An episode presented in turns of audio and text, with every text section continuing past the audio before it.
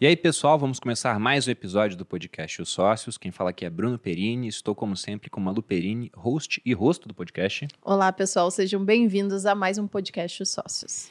E, Boludinha, qual o tema de hoje? Hoje vamos falar sobre qual deve ser o limite do Estado. Eu, eu ia falar qual o limite do Estado, mas é, na verdade, é subjetivo isso daí. A gente vai justamente discutir, Discutir esse ponto, não é? aonde devemos chegar nesse. E talvez não chegar a conclusão nenhuma. Pois é. Pois é, Provavelmente. é geralmente o que acontece. E antes de apresentar a nossa ilustre convidada, que vem pela primeira vez aqui no podcast Os Sócios, eu quero lembrar para vocês que está chegando o prazo de declaração do imposto de renda. Isso vai começar no dia 15 de março, vai até 31 de maio. Houve mudança nas regras de declaração também, até beneficiou o pequeno investidor. Talvez o pessoal da Receita Federal tenha sido amolecido por conta do pedacinho do Nubank, que foi para milhões de pessoas que nem tinham ideia de como declarar imposto. Mas se você quiser ficar por dentro desse assunto e também facilitar a sua declaração, eu vou indicar a plataforma do MyProfit, criada por um aluno meu, Rodrigo Poveron, fez o Viver de Renda Turma 10. É a plataforma que eu uso, tanto para gerenciar meus investimentos, consolidar a participação, os diferentes fatias do portfólio, quanto também para me ajudar na declaração de imposto de renda. Ela praticamente preenche minha declaração sozinho. Vou fazer um vídeo no YouTube onde eu tomo café enquanto um robozinho preenche a declaração. Pretendo fazer isso na declaração desse ano. E para quem quiser assinar a plataforma, há uma versão gratuita, mas também pode ser assinado para ter bônus e direito a mais ferramentas. Há um cupom PERINE10 e um link aqui na descrição do vídeo. Confiram, MyProfit vale muito a pena. Começar o podcast falando de imposto, limite do Estado. Tem tá, tudo a tá ver. no clima, tá Tem no clima. Tá no clima. Bom, e agora apresentando a nossa convidada, estamos com Tabata Amaral, formada em Ciência Política e Astrofísica pela Harvard University, deputada federal por São Paulo, ativista pela educação, cofundadora do projeto Voa e do Mapa Educação, eleita uma das 100 jovens lideranças que estão mudando o mundo pela Time Magazine, uma das 100 mulheres mais influentes do mundo pela BBC e aos 24 anos foi a sexta deputada federal mais votada de São Paulo. Tabata, bem-vinda ao podcast Sócios. Muito obrigada, Bruno, Malu. Um prazer estar aqui conversando com vocês. Vocês só listaram temas pesados, mas estou super animada para essa conversa. Bom, Não. até começando por um ponto curioso. Formação em astrofísica. Em Harvard ainda. É. Não é astrofísica aqui A gente quase mudou aqui no o, Brasil. É, vamos mudar o tema e chamar o Sérgio do- Sacani e fazer um outro sobre, Eu ia né? adorar. Vida fora da Terra, essas coisas. Mas conta um pouco pra gente da sua trajetória e, inclusive, o que te levou a entrar pro mundo da política. Longa, então vou, vou dar uma boa resumida aqui, mas aproveitar e me apresentar. Eu sou filha de nordestinos, acho que isso diz muito do nosso estado de São Paulo. Nasci fui criada, minha família ainda mora na periferia da Zona Sul de São Paulo, perto da represa Billings, não tão longe assim, só um pouquinho. É, enfim, tive muitas oportunidades na educação que me trouxeram até aqui. E a primeira delas foi a Olimpíada Brasileira de Matemática de Escolas Públicas. Eu sou uma grande entusiasta das Olimpíadas, tanto que no mandato desde o primeiro ano a gente direciona, né, então destina emendas parlamentares para financiar a Olimpíada de Astronomia e a de Matemática, porque tem estudos que comprovam que elas mudam vidas, que elas trazem uma visão diferente da ciência, da matemática, e a UBMEP mudou minha vida. Eu tinha uma professora na escola estadual, quando eu estava no sexto ano, sempre tem aquele professor que é diferente, né, que muda a nossa vida para Uhum. sempre, que é o culpado, entre aspas que foi lá, falou: gente, vamos se preparar, vamos fazer essa prova. Eu ganhei uma medalha de prata, depois ganhei uma medalha de ouro, fui para uma escola particular e essa foi a coisa que mais mudou minha vida. Eu poderia falar de muitas coisas que aconteceram, mas sair da periferia pela primeira vez, andar uma hora e meia de transporte público e conhecer a Avenida Paulista, conhecer o Parque Ibirapuera, saber o que era ITA, Unicamp, USP, Unifesp, Harvard, MIT, essas coisas não pertenciam ao meu mundo. É, meu, meu pai era cobrador de ônibus, minha mãe era diarista. E eu falo muito do limite do sonho, né? O quanto que a gente sonha pouco para o jovem da periferia, para quem está na escola pública. E ninguém sonhava que eu faria faculdade. Meu pai era dependente químico, então olhavam pra gente, ah, esses meninos vão ser drogados igual o pai. E aí, de repente, estou numa escola de elite, participando de 20 mil competições de robótica, linguística, matemática, viajando o mundo para competir e representar o Brasil e podendo sonhar. E aí poderia falar dos professores que pagaram meu transporte, pagaram minha alimentação, da bolsa que eu ganhei de Harvard, mas o que me levou a sonhar tão alto, inicialmente querendo ser cientista, foram essas oportunidades e os professores que foram abrindo um caminho para mim. Que legal. E por que ciência política e astrofísica? Porque não é negócio tipo, ah, vou fazer Converge, economia, né? Ciência converge. política, administração. Na verdade, o que veio antes foi astrofísica. Eu participei de cinco Olimpíadas Internacionais de Ciência, sempre a única mulher. A gente ainda tem poucas mulheres e meninas na ciência. E eu sou encantada, eu estava falando antes com essa história. Tem alienígena ou não tem? É como que o universo vai acabar? E eu achava que eu ia ser cientista. Uhum. Não tinha grandes conhecimentos do que fazia um cientista, mas sou apaixonada por isso. E aí aconteceram duas coisas que me fizeram mudar um pouco de rumo. Então, na verdade, foi da astrofísica para a ciência política. Uma delas foi quando eu ganhei a bolsa na escola particular, no Etapa. É, eu me sentia muito culpada, porque meu irmão continuou na escola pública, meus vizinhos, meus colegas, e era muito gritante a. Opa, melhorou? Era muito gritante a diferença. O que eu estava aprendendo em pouquíssimo tempo não tinha nada a ver com o que eles estavam vendo na escola pública. E eu queria fazer alguma coisa, mas eu tinha 13, 14 anos de idade. Você ganhou a bolsa como foi num concurso? Eles deram de bolsa para quem tinha ganhado medalha na UBMAP, hum. que foi essa Olimpíada para a escola pública. E aí eu tava lá tendo um prédio de 13 andares. Primeiro que na escola pública eu saí na hora do intervalo, lá eu tinha todas as aulas, aula de ciência, laboratório, e eu queria muito que meus colegas, meus amigos tivessem aquilo. E aí eu conheci um projeto em Santa Isabel de dar aula de Olimpíada em escola pública. E aí eu comecei a dar aula em escola pública em São Paulo, quando a gente criou o projeto Voa, que foi uma forma de lidar com aquela coisa de, caraca, eu tô agarrando essa oportunidade com tudo que eu tenho, mas ela não foi disponibilizada para outras pessoas. Aí foi quando eu comecei a me ver na educação. Quando eu passei em Harvard, quatro dias depois eu perdi meu pai para as drogas. Dessas coisas da vida que a gente não tem muita explicação. E isso me fez questionar muito se aquilo era para mim ou não tipo, a cabeça fica muito ruim. É uhum. É como se a vida falasse: se enxerga, se coloca no seu lugar. E a gente sabe que nossa cabeça muitas vezes é um limitante. Uhum. Você não achar que aquilo é para você porque falaram que não era. E quando eu decidi ir para Harvard, de alguma forma eu decidi que eu iria voltar. Eu vou, vou estudar os quatro anos, mas eu não quero que educação seja o que eu faço de final de semana dando aula. Eu quero trabalhar com isso mesmo. E aí não tinha muito caminho para fazer astrofísica e voltar para o Brasil na sequência. E acho que foi aí que eu comecei a pensar para onde eu vou, para onde eu vou, para onde eu vou. Não tinha em Harvard um curso de educação, mas eu entendi que o curso de ciência política me ajudaria a entender educação pública. E aí o resto é história. Como é que eu fui parar na política nessa confusão? Entendi. Mas faz sentido. Eu sou eu formada um prêmio... em ciência política também. Cê... Pela Unirio aqui, que aqui massa. Eu adoro o curso. E eu fui. Eu não gosto tanto, assim. mas, eu não ó... trabalho com isso, mas é porque aqui no. Acho que no, no Lá nos Estados Unidos é muito mais ampla é, a ciência é política.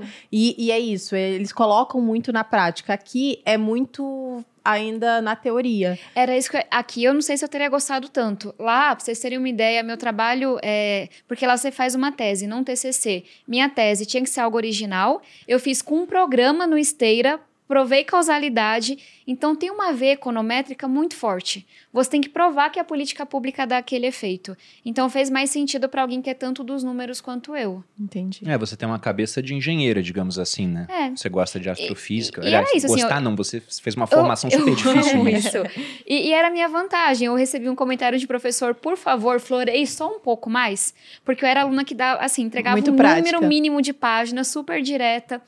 E a astrofísica te dá isso. Então, o que, que eu era boa? Ah, eu sei programar. Eu entendo de números. Então, toda a minha tese, que foi sobre educação pública, era bem numérica. Os Estados Unidos têm essa vantagem. Uhum. Muita, muita teoria não é muito para mim, não. Uhum. É. é, isso de astrofísica, eu lembrei aqui que às vezes que eu tive aula de física, geralmente quem me dava aula era um engenheiro, não era um físico. Porque a faculdade de física é pesadíssima. Total. Fica imaginando a faculdade de astrofísica. Nossa Senhora. Como é que deve ser. Mas você fez ciência política, voltou, imediatamente entrou para a carreira política? Não. É, e até eu tenho muito interesse em saber como que as pessoas. Por exemplo, eu adoraria perguntar como que vocês se conheceram, se casaram, se essa pessoa nos jantares. como que vocês chegaram até o podcast. Porque são coisas muito loucas que vão levando a gente. No meu caso, a política não era um horizonte. Na periferia de São Paulo até hoje tem compra de votos. Eu cresci sabendo, tem essas famílias que mandam aqui, que se relacionam com crime, sabe? Isso é coisa de gente que não presta, eu quero distância. Então eu fui aquela pessoa que tinha até preconceito. Uhum. Eu nunca fiz parte de grêmio, movimento acadêmico, estudantil, porque eu misturava tudo, bom e o ruim. Uhum. Na escola, ninguém nunca me ensinou que fazia um vereador. Então, assim, criada para não gostar de política, para querer distância. Só que aí, quando você vai se aprofundando na educação, é impossível não se deparar com a política. Eu fui trabalhar em Sobral, no interior do Ceará, que tem o melhor nível de alfabetização do Brasil. Fui trabalhar em Salvador, na Secretaria de Educação. Fui para a Índia, fiz pesquisa. E aí chega uma hora que você vai ficando com muita raiva da política. Porque você vê, a gente sabe o que tem que ser feito. A educação do Brasil poderia ser muito melhor, mas não tem vontade política. Então, minha relação com a política começou uma coisa meio que de raiva, sabe? Tipo, de fazer, fazer, então. fazer protesto, Entendi. de encher o saco, de fazer abaixo assinado, de xingar o político. A decisão de me candidatar em 2018, eu me filiei horas antes do prazo. Decidi me candidatar super tarde. E acho que era uma coisa muito de eu vou afrontar esse povo. E tanto que o slogan da campanha era por que não? Uma loucura, assim, eu tinha certeza que eu não ia ser eleita. Mas eu queria afrontar, questionar as coisas mesmo, sabe? Legal. E aí, de cara para deputada federal? De cara para deputada federal. Ah, foi? eu voltei. Não, eu voltei de Harvard é, em 2016. Fiz ganhar dinheiro, né? Quem, quem nasce em família pobre. Fui ser trainee. Aí não dei. Não, assim, fui super bem. Bati minhas metas, mas não estava feliz. Fui trabalhar em rádio para falar de educação. Fui trabalhar em ONG. E aí, quando foi 2017 para 2018, a gente fundou o Movimento Acredito que era esse bando de inconformado que estava com raiva da política. De falar, cara, a gente está aqui lutando contra a corrupção, transparência, educação, meio ambiente, e eles não ouvem. Não tem espaço para quem não vem da família X, nananã, grandão.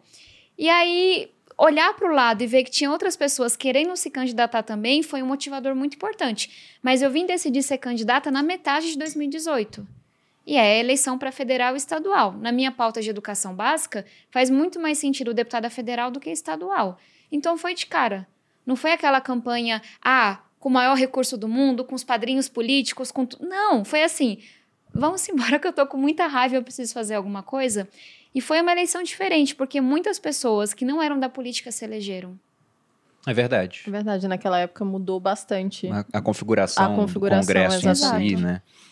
E, Tabata, como você é, se declara em termos políticos, assim, dentro de um espectro, aquela visão mais simplista, em linha, onde que a gente conseguiria te enxergar? Centro-esquerda, seria isso? Exato. Eu vou começar dizendo que eu não gosto muito disso, já apanhei muito por dizer não, isso. É. Porque não dá pra gente fazer o meu posicionamento na pauta ambiental, na pauta econômica, na educação. E tudo igual, né? Caber Resume no nome. Sim. Mas a melhor aproximação é centro-esquerda, porque na minha cabeça é uma visão social muito forte, uhum. de educação básica contra a desigualdade, com uma visão econômica de centro, que aí me diferencia mais de quem está à esquerda, por assim dizer. E aí, eu acho que o que mais me. Assim, uma pessoa que é progressista e que é independente, eu acho que isso resume bem. Mas no espectro, eu me colocaria como centro-esquerda. Então, pensando na sua visão econômica mais de centro, por exemplo, você entende que o Estado tem uma participação, mas também que a participação do mercado seria isso? É, é uma visão de um Estado eficiente. Eu, com toda certeza, não acho que o Estado tem que ser dono de tudo. Mas eu também não acho que porque é público é ruim. O que eu estudei, as minhas convicções me levam a defender uma escola pública um sistema único de saúde, segurança pública. Mas toda vez que a gente vai falar de uma empresa, eu vou me perguntar por quê. Será que esse é o melhor uso do recurso público?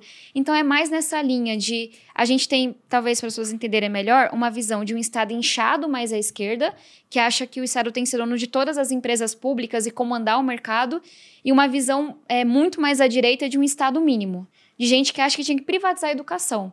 E quando eu falo de Estado eficiente, é qual é o tamanho mínimo do Estado? Mínimo não, mas qual é o tamanho do Estado que me permita entregar uma educação de qualidade, segurança de qualidade, saúde, uma renda mínima, é, interferindo somente até o ponto que todos tenham oportunidades iguais, que todos tenham dignidade. Não sei se faz sentido. Vou usar uma frase que eu vi uma vez num livro e achei interessante. Talvez ela seja boa para, entre aspas, resumir seu posicionamento, mas é, é, Como é que era mesmo? Se eu não me engano, era, era algo parecido com é, o mínimo de estado possível, o máximo de mercado que dar, algo assim. Não ficou muito boa essa frase, é, não. Amor. Mas enfim, eu vou tentar, eu vou tentar lembrar. Uma frase Tem um pois intelectual é, um, um que eu pouco. gosto muito, que é o Chico Bosco. Não sei se vocês já ouviram falar dele. Ele tem uma frase que é mega polêmica. Eu sou campeã de apanhar da esquerda e da direita, né? Mas que ele fala: o Brasil precisa, ao mesmo tempo, de mais socialismo e mais liberalismo. Nessa frase, todo mundo já tá. Todo mundo. Que absurdo. perdeu todo mundo agora. Mas qual que é o ponto do o, Chico Bosco? O Bruno, do Bruno e Marrone, falou algo parecido é, durante as lives na muito... pandemia, quando a gente tinha bebido bastante. é. Eu assisti essa live. Nem, nem muito ao céu, nem muito ao inferno, nem tanto capitalismo, nem tanto socialismo, tem que ficar no meio. Ah, mas você gosta do Chico Bosco? Porque ele não tá fazendo uma defesa de algo morno, que é a média. Ele não tá falando que o Brasil precisa mais de centro, ele tá falando que o Brasil precisa de mais coisas da esquerda e mais coisas da direita. Não é a média. O que, que ele quer dizer com isso? A gente tem um Estado que é inchado para alguns grupos que foi capturado pelo lobby, então que tem super salário no judiciário de 500 mil reais por mês, que tem privilégio até não acabar mais para político, que tem isenções fiscais que você olha e fala, meu Deus, essa pessoa é só porque ela era amiga do político, né? Não faz o menor sentido. Então é um estado inchado, mais liberalismo nesse sentido. Mas é um estado em que em 2021 a gente estava com 30 milhões de pessoas passando fome. É um estado que é muito pequeno que ele não chega na periferia, que ele não chega na favela. A gente tem bolsões aqui em São Paulo em que a polícia não entra. Então é um estado ausente. Eu gosto disso que ele fala, que olha, não é você tirar uma coisa morna, sem graça, não é nenhum nem outro. Nenhum nem outro é o quê? Mas é você pensar onde que esse estado poderia ser menor e onde que ele poderia ser maior. É mais difícil. Mas é. eu gosto muito dessa linha. É como se fosse uma redistribuição do que já existe, então. Exato. Porque teoricamente já é bem inflado em várias coisas, mas no caso tem um monte de lugar que está ausente. Escolhas difíceis têm que ser feitas. Então, quando a gente vai debater, por exemplo, o um marco do saneamento, a gente mora em uma cidade que terça-feira de carnaval eu fui acompanhar o resultado das enchentes na favela do Vietnã. Não tem saneamento básico. Essa aqui é no Jabaquara, que fica a 40 minutos aqui de Barueri, talvez 50 minutos. Então a gente está falando de vários lugares em São Paulo, cidade mais rica da América do Sul, que não tem saneamento básico. Eu entendo que a iniciativa privada pode ajudar trazendo recurso. Então eu votei a favor do marco legal de saneamento. Não foi uma posição unânime na esquerda isso. Muitos votaram contra. Não, Zero. É, acho que na verdade, votou, quase unânime todo mundo, foi criticar minha posição. mas mas para dizer assim, não é, é a preocupação de garantir como é que a gente vai fazer com que as pessoas tenham o mínimo para viver. E não quer dizer que a gente vá concordar em tudo. Tem vários debates sobre empresas que são muito complexos. Mas eu sempre vou estar me perguntando: a gente consegue garantir dignidade e o mínimo para todos? Acho que essa é a pergunta que deveria guiar, menos do que uma discussão de ah, tudo que é privado é bom, tudo que é público é bom, porque não é verdade. É, essa visão em linha é complicada, por exemplo, porque eu fui militar durante 11 anos e tem vários amigos militares que vão ficar lá a vida toda, alguns uhum. são brilhantes, vão ser generais. Meu irmão, e quando eu sento para conversar com eles assim, eles falam: ah, "Você é de direita, eu sou de direita". Só que eles são um cara de direita e querem muito mais estado do que eu, por exemplo. Então nessa linha onde é que eu vou ficar? Né? Porque o pessoal fala, o cara que é ultraliberal, por exemplo. Aí ser um cara que é muito realmente é, iniciativa privada e pouca participação do Estado. Mas tem um cara que é ultraconservador, que quer bastante Estado também, discorda da pauta liberal, mas ele vai estar tá lá no cantinho da direita junto com um cara é. que é ultraliberal. É, é muito simplista. Pois é, eu gosto mais daquele diagrama de assim. Nolan, que mostra assim um, um, uma visão como se fosse um losango, onde ele coloca de um lado liberdade social e do outro lado liberdade econômica. E aí, por esse diagrama, por exemplo, é, você teria onde há zero liberdade econômica e zero liberdade social, um monte de gente abraçadinha que o pessoal coloca como oposto, tipo Stalin e Hitler. Estariam lá, irmãos gêmeos siameses briguentos, filhos da mesma besta totalitária, porque não tinha liberdade social e nem econômica. Aí se você pensa num cara que é bem liberalzão mesmo, ele quer muita liberdade econômica e também quer liberdade social, ele é a favor de liberar drogas, por exemplo. Uhum. Aí o cara que é ultraliberal, mas ele é conservador em costume, fala, não, calma aí, esse cara ele tá virou de esquerda, na opinião dele. Então é muito mais complexo que realmente apenas a visão uhum. em linha. E como que você formou essa posição política? Você já era uma pessoa mais de centro-esquerda ou foi para os Estados Unidos, teve contato com diferentes pensadores e moldou essa visão do que deve ser o Estado, de como ele deve funcionar? É engraçado. A gente aprende todos os dias. Então, todos os dias eu me deparo com uma questão que eu nunca pensei. Qual é o caminho aqui? Qual é o melhor? Então, tem que, tem que raciocinar. Mas o sentimento que eu tenho é que minha visão de mundo, muito, a basilar, mudou muito pouco. O que foi acontecendo é que eu fui aprendendo a explicar qual era a minha visão. Eu fui encontrando os termos para descrevê-la. Até porque, num, num país tão polarizado como o nosso, a gente compreende mais fácil a pessoa que é de extrema direita ou que é de extrema esquerda. Uhum. A pessoa que é de centro-esquerda ou de centro-direita, ela é mais complexa, porque uhum. o mundo é mais complexo. Então, dois episódios que talvez ajudem a explicar. Eu acho que eu sempre tive uma veia social muito forte. Eu cresci na igreja católica, fui coroinha acólita da infância missionária, era algo que vocês puderem imaginar. E isso era a minha vida, assim, o que mais me animava era ir para a igreja arrecadar alimento, arrecadar roupa, que muitas vezes voltavam e ajudavam a gente, mas sabe, essa coisa do social, da educação. E quando eu fui para os Estados Unidos, foi a primeira vez, e acho que essa foi a grande contribuição de Harvard, que essas coisas foram debatidas comigo. Eu cresci numa comunidade muito conservadora, sou filha de nordestinos, uma comunidade em que a gente não debate o que é machismo, o que é racismo, não debatia quando eu era pequena. Então foi lá que eu tive, que eu me deparei com essas questões. O que é homofobia? Qual que é meu lugar nisso? O que é o racismo? Qual que é o meu lugar nisso? Mas, e aí já falei da visão um pouco social, um pouco de costumes, e na visão econômica, aí eu acho que é muito. Eu ia falar bom senso, mas vai soar arrogante. É muito chão, sabe? Diploma de realidade. Eu já fui babá, já fui professora, já fui trainee. Eu me viro. Essa certeza eu tenho na vida. E acho que ter carteira assinada desde nova, sabe? Ter se virado desde muito pequena, cara, eu vou buscar o que eu acho que funciona. Aí entra um pouco da astrofísica também. Vou olhar para os estudos. Qual é a política pública que eu acho que tem mais chance de funcionar? E volta e meia é a política econômica mais ao centro. Não é a que pesa para um lado ou para um outro. Então acho que mistura um pouco história de vida, mistura um pouco do que eu fui exposta em Harvard, mas acho que tem muito isso da vida real, sabe? Um dos grandes debates que eu tô hoje é o corte de água da, que a Sabesp faz na periferia. Existe um debate relevante que é privatiza ou não a Sabesp. Vou me engajar nele, mas o que mais me angustia é se a Sabesp vai continuar cortando água na periferia de São Paulo toda noite. Porque é isso que importa para as pessoas. Minha mãe, ela não está muito aí se vai privatizar ou não, mas eu acho que ela teria votado no governador que prometesse acabar com o corte de água. Que é irregular, que é ilegal, que impede a periferia. Se eu chego em casa no sábado, 8 da noite, eu não tomo banho. Mas a gente prefere debater a privatização ou não do que debater o fato de uma população inteira não poder usar água à noite.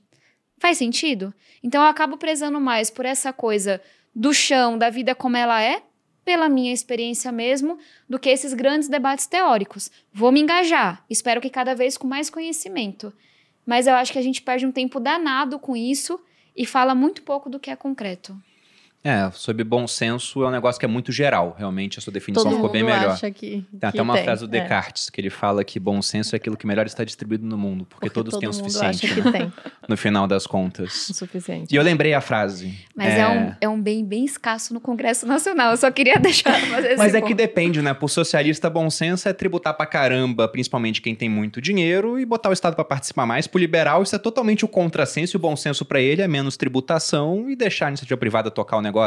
É, então, realmente eu varia. Tuiteiro, talvez. Eu é. quero acreditar que as pessoas que estão lá, elas acham que elas estão fazendo a melhor, a melhor coisa. Então, elas acham que elas têm bom senso, teoricamente, né? Não.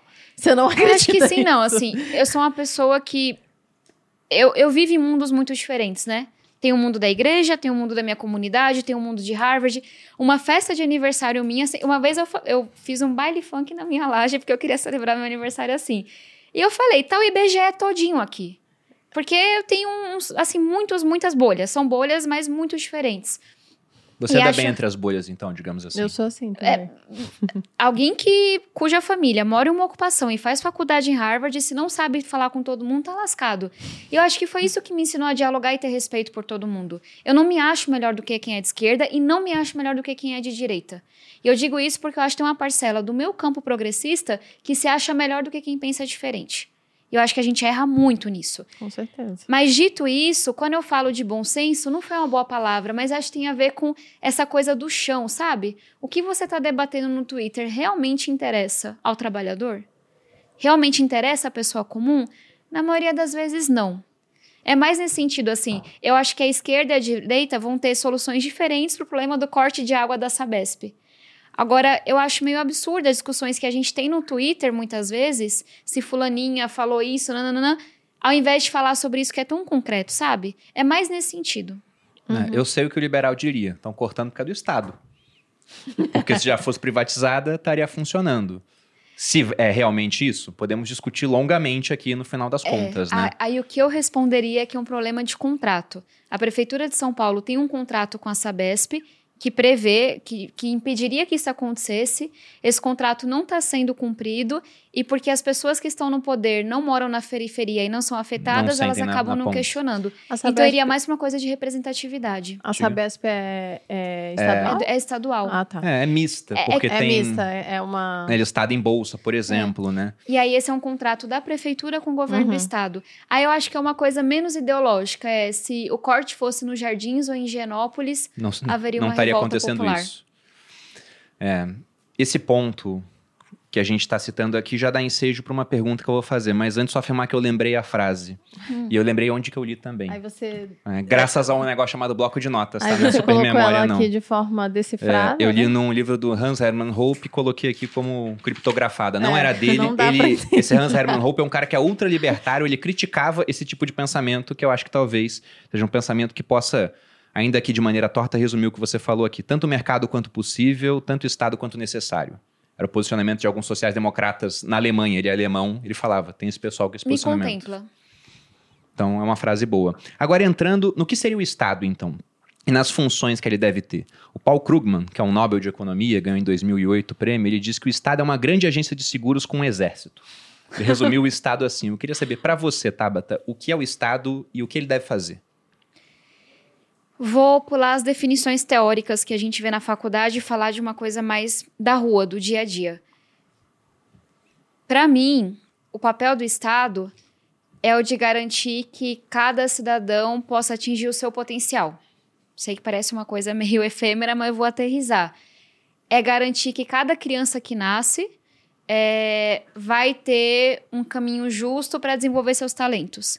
Então, isso quer dizer que o Estado tem um papel de garantir que aquela criança vai estar segura. Que ela não vai sofrer nenhum abuso sexual, como infelizmente acontece, que ela não vai ter que trabalhar enquanto criança, que ela vai ter assistência de saúde que ela for precisar, que ela vai ter educação para ela poder descobrir os seus talentos e que no momento é, em que ela for mais velha, que ela vai poder perseguir esse talento e contribuir para a sociedade como um todo. E aí talvez eu só adicionaria uma diferença, que é uma reflexão que eu venho fazendo muito, porque o que eu acabei de defender está muito em linha a, um, a uma visão de mundo meritocrática.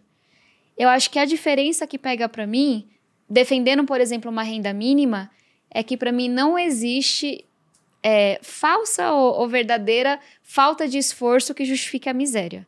Então, o que eu colocaria é: sou democrata, acredito que a competição pode gerar boas coisas, mas independente de qualquer coisa, na minha visão de mundo, todo mundo deveria ter o mínimo. Então é onde eu defendo uma renda mínima. Faz sentido? Ou seja, vamos dar as possibilidades para que cada jovem desenvolva seu talento no esporte, no empreendedorismo, na educação, ganhe de acordo com isso. Mas garantir que o mínimo está garantido para todo mundo. Uma base. É, exatamente. Até porque uma base gente, de oportunidade seria isso. Quem é a gente para julgar se aquela pessoa está na pobreza porque ela realmente não se esforçou? A gente não sabe que doenças ela carrega, que histórico ela carrega. Então, não estou defendendo que todo mundo receba o mesmo, uhum. mas que o basilar, o que diz respeito à dignidade humana, não seja condicionado a mérito. Seria, então, por exemplo, você citou a questão de um renda auxílio. mínima. Você é a favor de uma renda mínima universal? Sim, teórico, porque hoje isso não é possível no Brasil. A gente não tem as contas organizadas para isso, a gente teria que rever a atuação do Estado, mas, enquanto objetivo, eu defendo a renda básica universal. Esse entendimento de que a pessoa ficou desempregada, não conseguiu se formar, não importa, a gente não vai questionar. Ela vai ter uma renda mínima que lhe permita estudar se ela quiser se reciclar, que lhe permita ter uma alimentação digna, que lhe permita ter um teto sobre o qual morar. E eu não acho que é uma visão tão impossível, não. É uma das poucas coisas que eu vejo economistas de esquerda e direita sérios defendendo. É, tem um livro do Harari, se eu não me engano, ele fala isso em mais de um, mas o 21 lições para o século XXI, ele fala sobre essa questão de uma renda básica universal e também linka com a evolução que a gente está vendo agora, escancarou as portas da, da inteligência artificial, que vai deixar muita gente obsoleta. Uhum. Inclusive, um dos últimos episódios que fizemos dos sócios foi sobre essa temática. E você vai ter muita gente ganhando dinheiro com isso. O cara que é, por exemplo, um copywriter, que fazia uma peça de venda por dia, agora está fazendo 10 com a ajuda do chat GPT e sem gastar nada mais para isso, mas vai ter o cara que vai perder o emprego e tá com 50 anos, ele não vai começar a usar tecnologia agora e mudar de carreira mas do dia para noite. Pode, mas ele vai precisar de 5, 6 anos uhum. para se reciclar. Pois é, se conseguir, porque em 5, 6 anos, quando ele já aprendeu a usar tudo. uma, já mudou já pra caramba outra. a tecnologia. Por mais que eu tenha tentado ensinar, por exemplo, meus avós a mexer com tecnologia, são pessoas de outra época. Uhum. É, é, outra coisa totalmente diferente. E é uma tendência de evolução que ela vai se acelerar com o tempo. Ela é exponencial. Ela é exponencial. A gente citou aqui, por exemplo, naquele episódio, a lei de Moore, que fala sobre o número de transistores de um chip dobrando a cada período de 18 meses. Para IA não é isso, porque não é só mais transistores de chip, não é uma questão de hardware, é questão de software e inovação nessa área. Então, um dos convidados, o Eduardo Ibrahim, que é especialista falou nisso, falou que está dobrando em 3,8 meses a IA.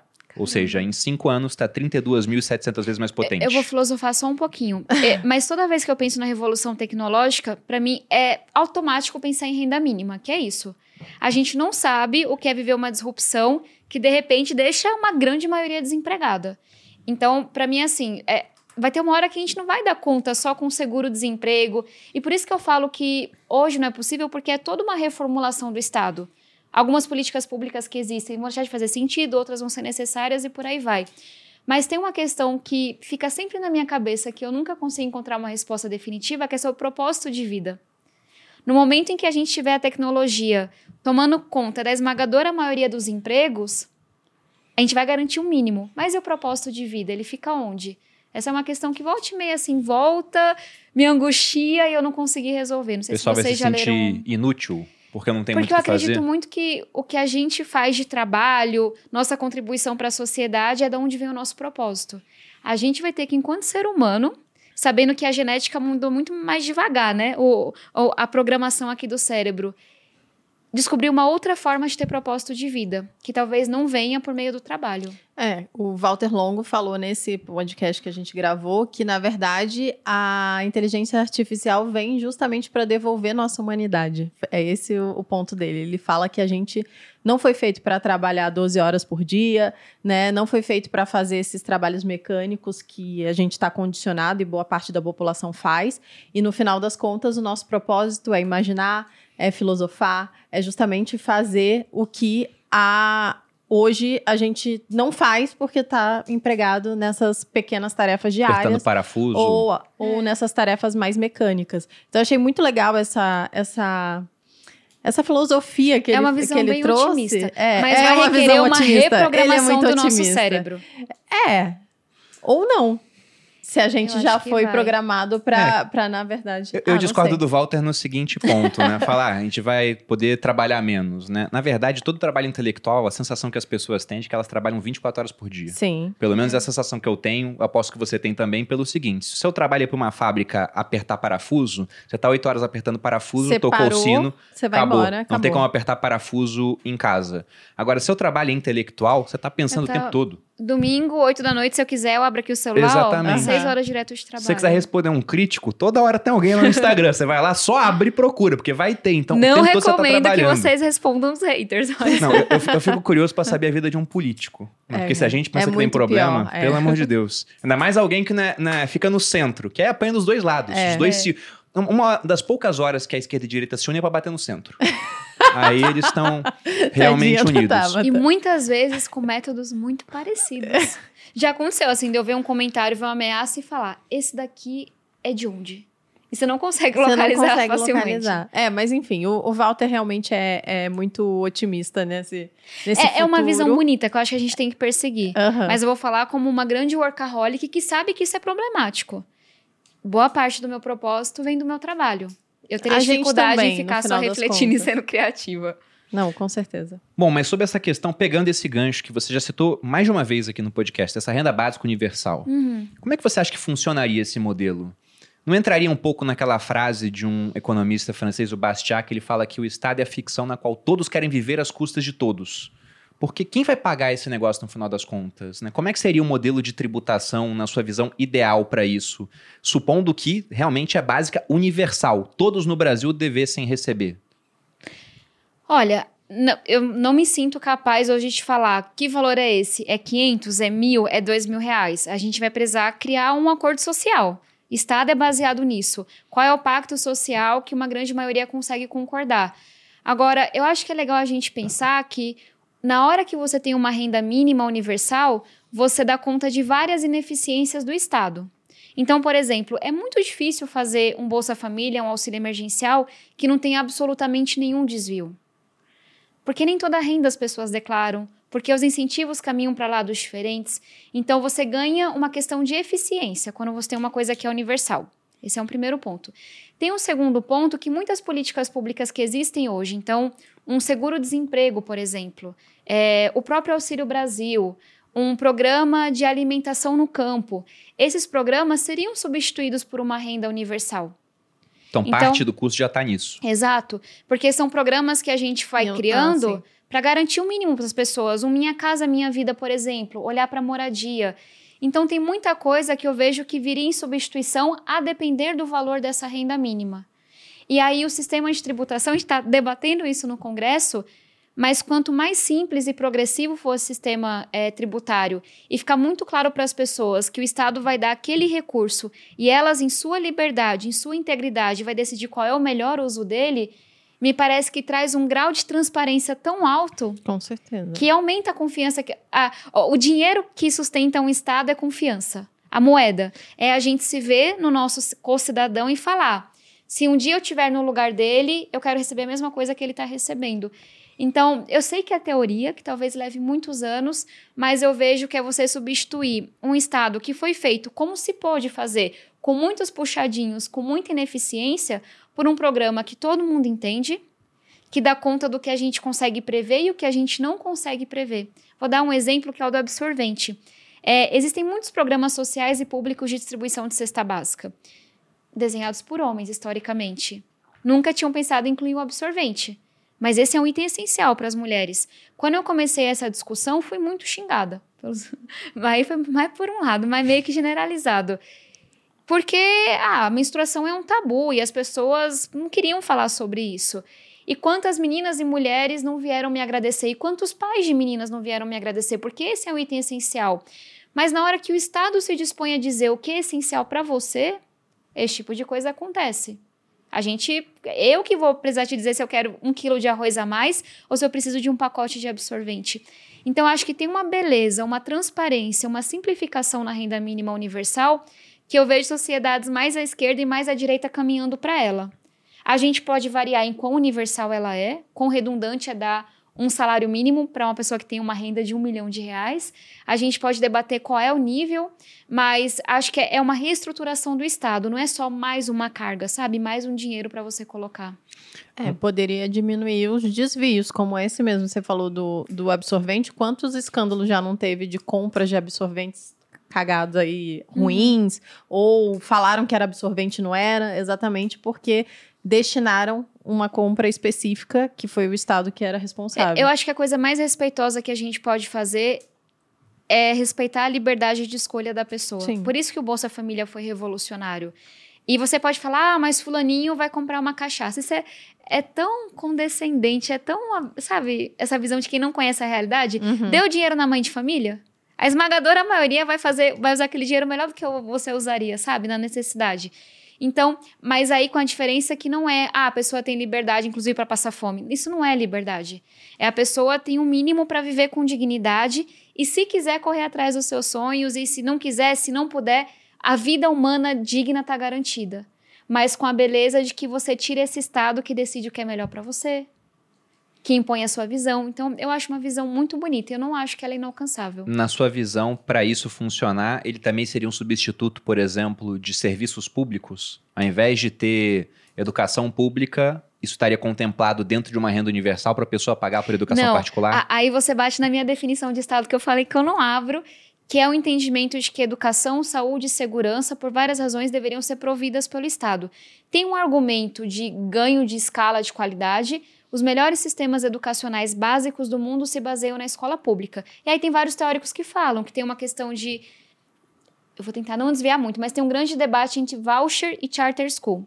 O voucher é você dar o quanto que você paga pelo aluno na escola pública para a família matricular ele.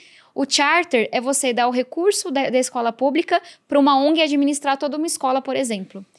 Isso foi feito nos Estados Unidos. Voucher nunca teve um estudo que mostrou que funcionasse. Por quê? O ticket médio é muito pequeno. Para vocês terem uma ideia, muitas redes estaduais investem 4 mil reais por ano por aluno aqui no Brasil. 3, 4 mil reais por ano. você não consegue matricular ninguém numa escola particular boa com 3 mil reais por ano. O ticket médio de fato é baixo. Agora, na hora que você administra toda uma escola, você consegue fazer muitas coisas diferentes. Então, tem, tem charters, que é esse modelo de você dar todo o dinheiro que iria para a escola para uma ONG, por exemplo, que deram bons resultados. Estou dizendo isso porque, de novo, não é porque é privado que é bom. As evidências mostram que o público funciona. Mas tem uma coisa que é mais filosófica, que educação, saúde e segurança dizem tanto respeito à nossa integridade, a quem nós somos, a confiança enquanto sociedade, que eu não confiaria no lucro para intervir nisso. Eu acho que tem uma diferença entre o que é o SUS aqui na Inglaterra versus Estados Unidos, em que muitas pessoas morrem na fila esperando por um diagnóstico de câncer. Então, são áreas tão essenciais que eu acho que está tudo bem a gente ter um pouco de ineficiência, mas para garantir que o objetivo está bem alinhado com toda a sociedade é ineficiente, mas tem presença. Seria melhor do que ter algo que pode ser mais eficiente, mas não funciona para todo mundo, não vai ter para todo mundo. É, não só tem presença universal, porque tem como não ser público e ser universal, né? Mas os objetivos estão bem alinhados, assim, a gente escolhe enquanto sociedade o que a gente quer de um sistema único de saúde. No caso americano, o que guia é o lucro. E aí você tem vários exames absurdos sendo solicitados de é, radiografia, tomografia que não seriam necessários. Então, para mim, tem mais a ver com alinhar os objetivos que a gente quer enquanto sociedade. O que eu vejo que uma renda mínima poderia substituir são os outros seguros, usando a palavra que você colocou. Um seguro-desemprego, uma política de moradia, coisas que as pessoas poderiam adquirir no mercado. É, sobre isso da renda mínima, a parte tecnológica, para se chegar até esse ponto, daqui a pouco surge. Até porque o Banco Central está com a ideia das CBDCs pelo mundo, né? Central Bank Digital Currency, ou seja, daqui a pouco todo mundo pode ter uma conta no Banco Central para ganhar essa renda diretamente sem intermediários. O que pode ser bom por um lado, pode ser muito ruim por outro, tendo visto tanto de poder que vai estar centralizado em uma única instituição. E sobre essa questão da universalidade, realmente acaba com uma série de vamos colocar assim, dilemas que uma pessoa que recebe, por exemplo, um Bolsa Família pode ter. Ela recebe o Bolsa Família por algum motivo e, de repente, se ela arranja um emprego, passa a ganhar mais, ela fala, nossa, mas eu vou perder o auxílio, que é o certo. Enquanto aqui eu vou ter um emprego e, e pode ser o duvidoso. Daqui uhum. a pouco eu sou contratado, daqui a pouco eu sou demitido. O mercado é cíclico, empresas se expandem e depois elas contraem. Então, de fato, nessa parte da universalidade, você acabaria com essa questão. E toda a burocracia do Estado que é criada para fiscalizar se está certo. Também, verdade. Porque Na você tem que, que ver é quem está fraudando, quem não está, se Exato. todos têm direito a essa parte, é muito mais simples. Mas um dos grandes obstáculos para isso é a questão de orçamento. Porque se a gente olha, vocês podem acompanhar quem está em casa, entrar no site Tesouro Transparente, a gente vê que o Brasil, no ano passado, voltou a registrar um superávit primário, ou seja, diferença entre o que se arrecada e o que se gasta. E arrecadamos pra caramba, foi recorde. Foi 2,21 uhum. trilhões de reais arrecadados. Isso é muita coisa. E mesmo assim, se você pega o histórico, desde 2013, com exceção do ano passado, a gente fechou gastando mais do que se arrecada. Uhum. E se a gente olha aqui para as despesas pagas pela União, você tem uma bandeira muito forte de educação, a linha mais baixa é educação. Ela vai lá embaixo. Uhum. E mesmo assim, em percentual do PIB, a gente investe tanto quanto vários países que têm uma, uma educação muito melhor do que a nossa no final em testes do PISA. Mas o que me assusta, por exemplo, na narrativa da renda básica universal, por mais que ela faça sentido, e eu pergunto quem vai pagar, é porque se a gente olha a despesa mais alta, isso depois da reforma da Previdência, ainda é com Previdência Pública. Uhum. E o pessoal já pagou por. Isso aqui vai ser uma renda básica universal. Todos vão se aposentar alguma hora. Você chega a uma certa idade, vai começar a receber uma pensão do Estado. Então já vai servir como isso. Só que acabou lá atrás foi criado como se fosse um seguro, virou um grande esquema Ponzi, porque quem paga quem está aposentado hoje é quem está trabalhando hoje em dia. Uhum. Só que as pessoas estão tendo cada vez menos filhos e estamos vendo cada vez mais, felizmente, mas isso cria um, um problema. Uma pirâmide. Então eu, eu fico. Aqui eu fico. comentar 10 coisas já. Não, quer, quer falar? Por favor. Não, pô, é. Mas eu fico cabreiro é... com o que vai acontecer, entendeu? Essas questões estão na minha cabeça todos os dias. Vou falar primeiro de crianças e depois de aposentadoria.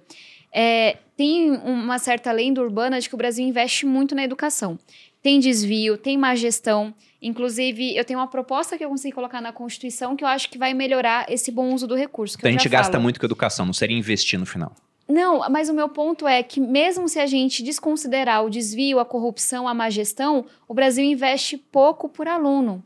Porque a gente tem um PIB menor do que dos países desenvolvidos, a gente tem muito mais jovens do que eles.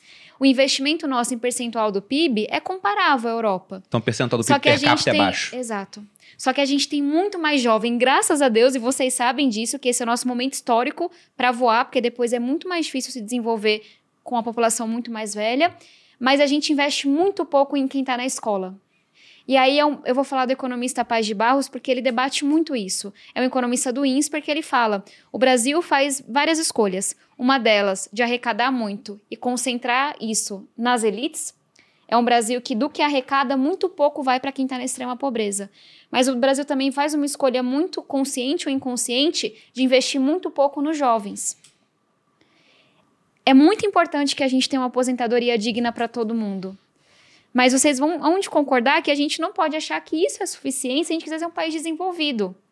Porque a gente, a hora de resgatar aquela criança para que ela possa ser feliz, ter uma vida digna, desenvolver seu potencial é quando ela está na primeira infância. Se a gente não cuida da saúde, do saneamento, da educação, é importante que quando ela fosse aposentar, ela tenha uma aposentadoria digna. Mas e os 60 anos que vieram antes? Em que a gente não, não deu oportunidade para esse jovem, para essa criança. Então, são políticas que foram construídas ao longo dos anos que tira muito das crianças e que tira muito pouco da faixa mais pobre. Então, tem um problema de distribuição gigantesco. Tem um estudo do BID que mostra isso, o quanto que o Brasil, no que arrecada e coloca, foca muito nas elites. Então, só para dizer que a gente precisa olhar para essas linhas, mas com um grau de criticismo um pouco maior. Quando eu falo da renda mínima, é uma conta complexa. Eu não vi ninguém que tinha feito. Se alguém quiser fazer, eu ajudo, mas quer você entender isso. É, quanto que a gente conseguiria de tudo que o Estado tem hoje que poderia ser substituído, das coisas que eu falei. Se a gente fosse transformar em renda mínima, qual, qual seria o patamar de renda para cada pessoa? Que aí a gente começa a ver quão possível é essa política pública, sabe? Sem pensar em um aumento de impostos, por exemplo? Bom, um outro ponto dessa questão da renda mínima é que, na minha visão, eu sou uma pessoa que tem uma visão mais liberal. Uhum. Né? Não chego a, ao extremo de anarcapitalismo, tudo. Eu sou do Rio de Janeiro, eu vi o que acontece em áreas sem Estado. Né? Surge um Estado ainda pior. Não existe No final das poder. contas, não tem vácuo de poder. Sem exatamente. liberdade econômica, sem nada. Pois Porque é. você não abre Exato. o comércio se não for com a permissão da milícia. Então, nessa hora eu já perdi uma parte da audiência aqui. Na Austrália eu já sou socialista, mas é a minha visão. Então, eu tenho uma visão mais liberal, mas não é de ausência de Estado. E sempre que me perguntam, eu falo que o melhor, na minha opinião, que o Estado pode fazer é dar o dinheiro na mão da pessoa. Uhum. Porque, por exemplo, vou usar o caso do absorvente, que você uhum. mesma citou. Eu vi seus posts na época sobre isso. Né? E aí, se você fala, não, o Estado vai dar absorvente para as pessoas, então vai ter que ter uma licitação. Uhum. Aí na licitação vai ganhar uma empresa, geralmente na modalidade menor preço. E no menor preço, a qualidade é muitas vezes não é tão boa. Ou o cara vai lá e fala, ah, fez a licitação, tem que é, vender um milhão de absorventes. Aí ele vai lá e ganha porque oferece a um real. De repente, ah, não deu para entregar um milhão, vou te entregar menos, ah, não, refaz a, a, licitação. E aí fica as famílias seis meses sem receber porque a licitação demora para ser feita. Uhum. Então, no final, gera ineficiência e o produto não vai ser tão bom. A pessoa recebe, é uma porcaria, ela joga fora e tem que comprar absorvente de todo jeito. Então, melhor do que fazer a licitação seria: toma aqui o seu auxílio, e você pode gastar na farmácia do seu bairro, que agora um vai copinho. contratar mais uma pessoa, agora é mais uma pessoa trabalhando, agora é mais uma pessoa tendo renda, com renda ela consome, e a riqueza acaba sendo distribuída naquela região, em vez de ficar centralizado em um contrato feito com Brasília, por exemplo. Então, se o Estado vai auxiliar, na minha visão, o melhor tipo de auxílio que existe é esse financeiro feito uhum. diretamente. Aí eu vou fazer a ponderação de quem tem mandato, que a política é o jogo do possível. Sim, entendo isso. Para mim, o A, com certeza, a renda mínima que permita que nossas meninas não precisem faltar à escola porque estão menstruadas. Mas no mundo em que isso ainda não é uma realidade, em que a gente tinha um Bolsa Família até recentemente de 289 reais, tinha família que recebia 139 reais. É claro que você vai comprar o arroz e o feijão antes do absorvente nessa realidade que a gente vive, o plano B, a política como jogo do possível, é toda escola pública ter o absorvente para nenhuma menina precisar faltar. Então, quando eu falo de E vocês sabem o quanto eu lutei para que isso acontecesse, apesar de saber das ineficiências que existem. Mas eu, eu acho que a sociedade é mais livre, mais feliz, mais justa com aquela menina não perdendo aula com o absorvente da escola, que pode ter custado mais caro do que, do que deveria ter sido. E é uma política pública bem barata quando comparada com outras que reduz muito a falta na escola. Mas é, é mais um argumento pela renda mínima universal. Tem uma frase do Gilberto Gil que é: o povo sabe o que quer, mas também quer o que não sabe. Eu acho que o povo sabe, no fundo. Mas às vezes a gente está tão acostumado com uma realidade que a gente nem questiona. É o corte de água na periferia. Muita gente não sabe que isso é irregular da Sabesp, que a gente deveria se revoltar. É a falta de absorvente na escola. Isso não aparecia em pesquisa, mas afetava uma de cada quatro alunas da escola pública. Então, a questão da renda mínima também ganha mais um ponto, porque dá conta dessas necessidades tão individuais que a gente não consegue tratar no macro, no agregado. Bom, até citando esse teu ponto da política ser arte do possível. O que, que você acha que é possível em termos políticos aqui no Brasil? Porque problemas tem de monte, de balde, né? Se a gente bate um carro na árvore, cai problema político aqui Exato. no Brasil. O que, que você enxerga em termos concretos que possa vir a ser mudado? Que você fala assim, poxa, entrou um governo novo agora. O que, que na sua visão, eles deveriam atacar que seria prioritário?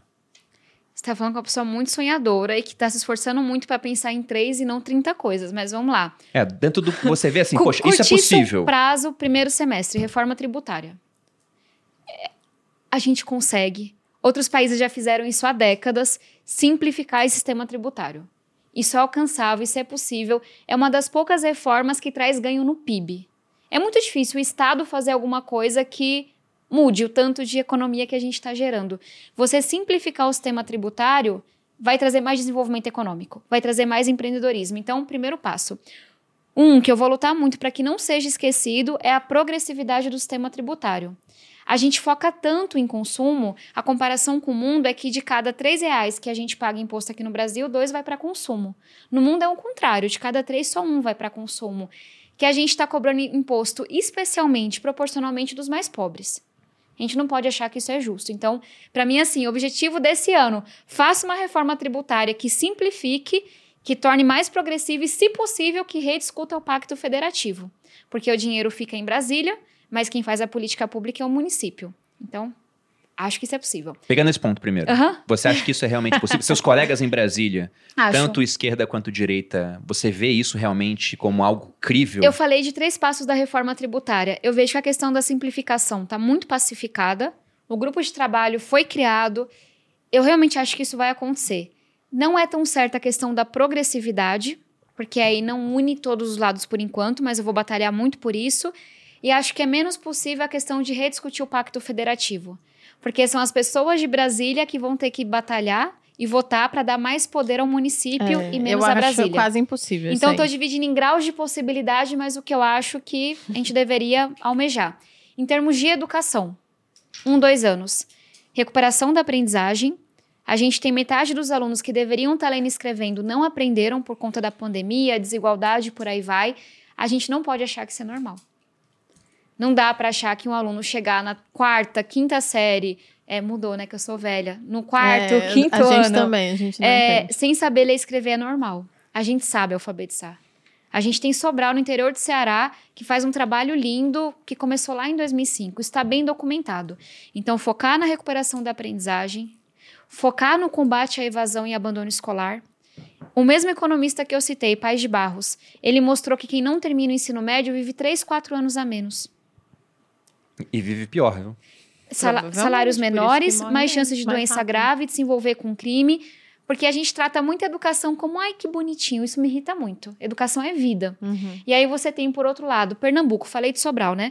Pernambuco tem o melhor ensino médio do país. Escolas em tempo integral, que tem empreendedorismo, tem arte, tem um teatro, tem formação de vida. Pernambuco, com a estratégia de escola em tempo integral, reduziu o homicídio pela metade. Então não dá para achar que é normal esse tanto de aluno, de cada cinco alunos, a gente já tinha um que não terminava o ensino médio quando deveria. Esse número aumentou para dois ou três. Não dá para achar que isso é normal. Tem o que fazer? Tem. Uma coisa que eu defendo: poupança em ensino médio. Você dá uma renda condicionada ao aluno terminar o ensino médio. Já foi testado, fizeram numa cidade, não fizeram na outra, reduzem um terço a evasão escolar. Política pública muito barata, com retorno altíssimo. E aí um terceiro ponto, pessoal né? estudar geralmente funciona mesmo. Comigo funcionava. Com você Tirar 10 é um cavaleiro do zodíaco. É... Tava lá. Isso é muito legal, porque é, poucas coisas são bem documentadas no Brasil. O custo da evasão escolar antes da pandemia era de 240 bilhões de reais.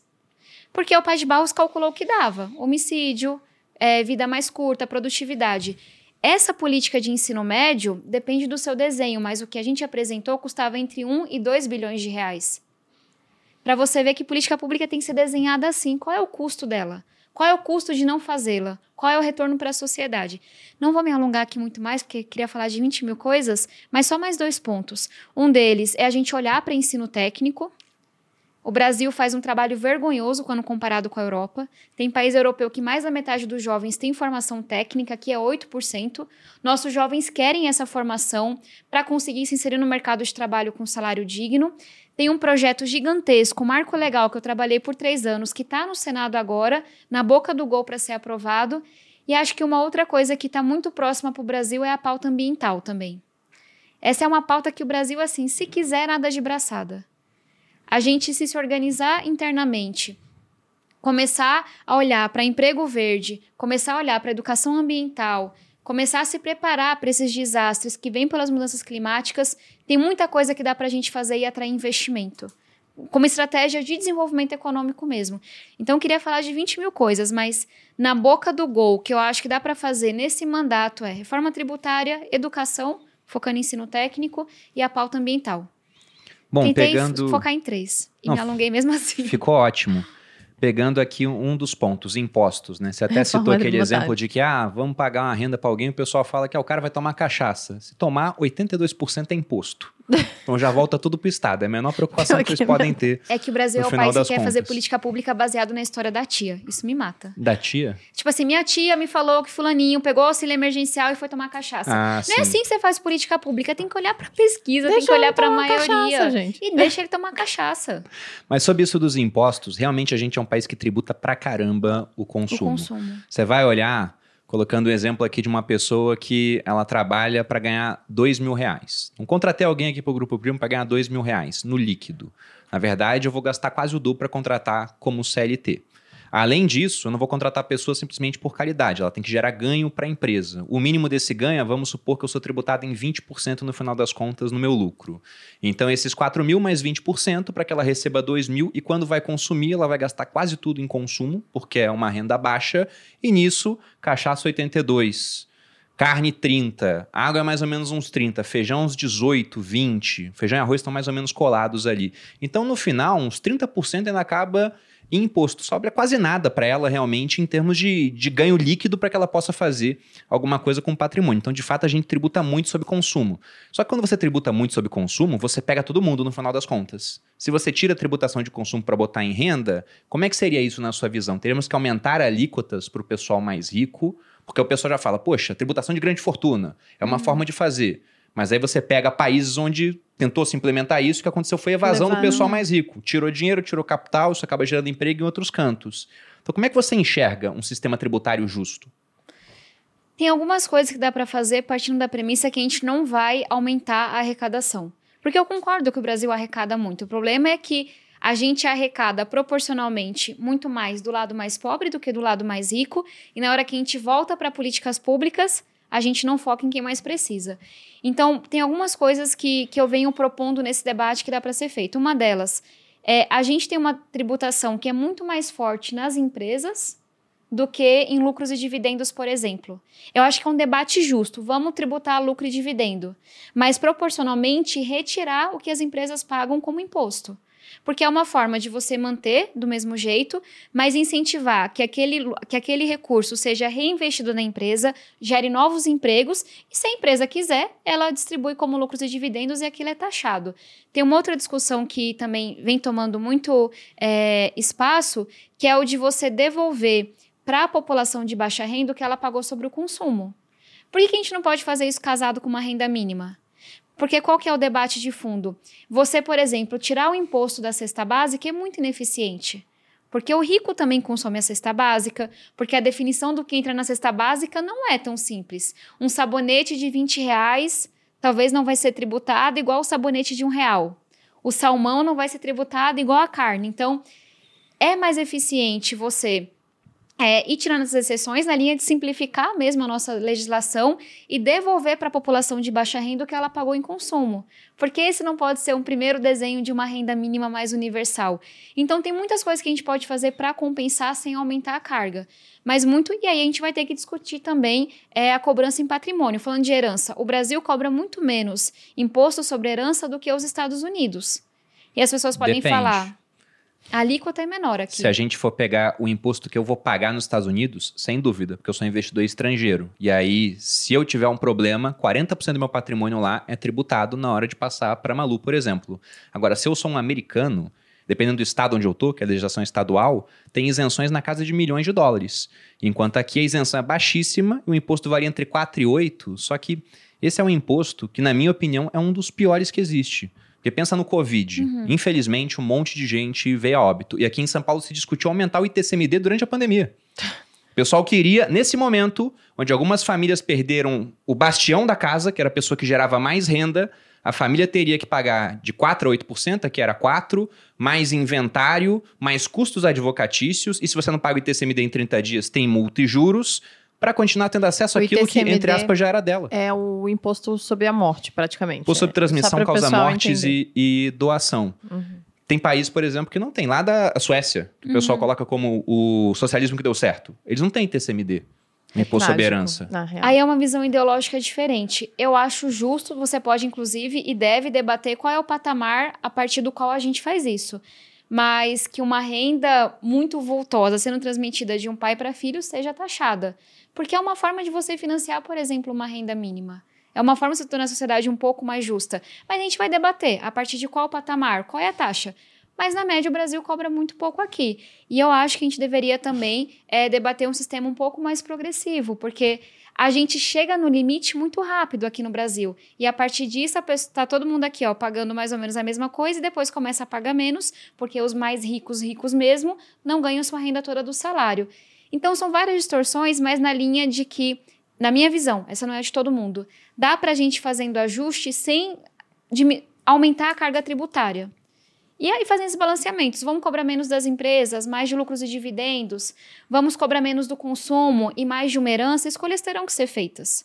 E eu estou colocando aqui algumas que podem acontecer. É, tem um custo na mesa que vai ter que ser dividido de alguma forma. Eu Exato. concordo que o consumo realmente é E eu acho que é mais ruim. justo uma herança alta pagar mais é, sua porcentagem desse custo social do que alguém que está comprando um arroz, por exemplo. É que se você pensa num imposto sobre herança, vamos aumentar o imposto sobre herança igual acontece em outros países, né? Nos Estados Unidos, passou do limite, o cara vai ser tributado. O que, que geralmente esse cara faz lá? Fundações. Exatamente. Ah, o, Bill Gates tem a fundação Bill Melinda Gates. O Warren Buffett falou: vou doar todo o meu dinheiro no final da minha vida. Já dou 30 bilhões, inclusive.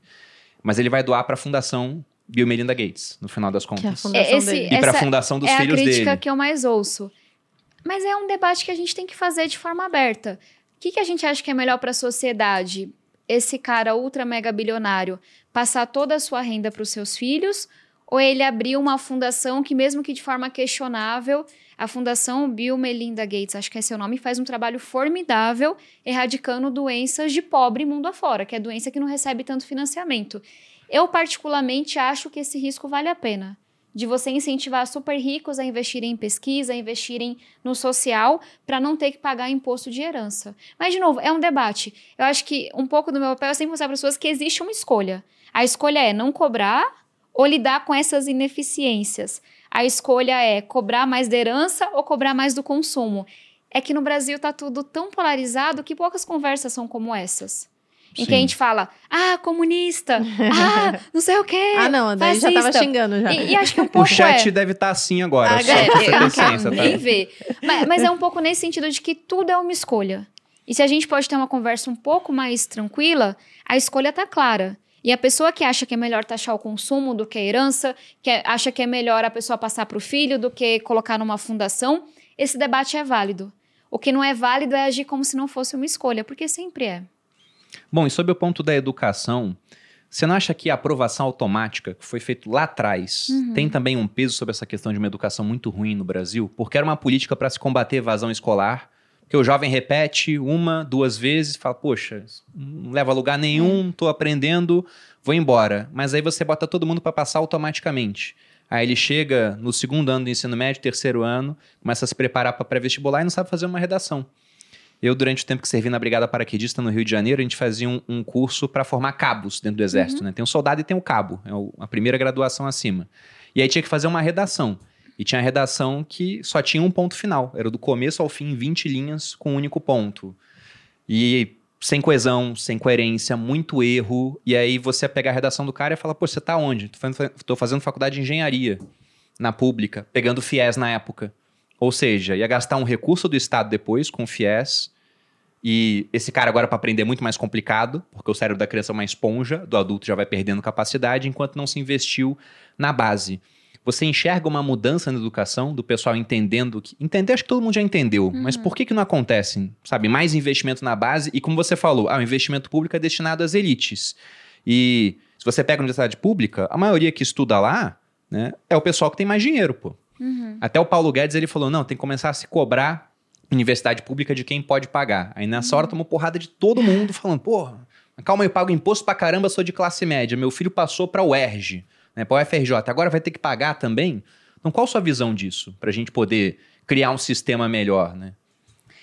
Várias, vários assuntos. Acho que um, um primeiro tema que é importante a gente entender é que não existe bala de prata para educação. A política de aprovação automática foi apresentada como uma bala de prata. Qual é o problema real? O aluno que chega na quinta série, por exemplo, com 18 anos, com 16 anos, ele não tem a menor motivação de continuar. Porque ele olha para o lado, ele está sofrendo bullying, ele é o grandão da sala, ele não se encaixa, não faz amigo.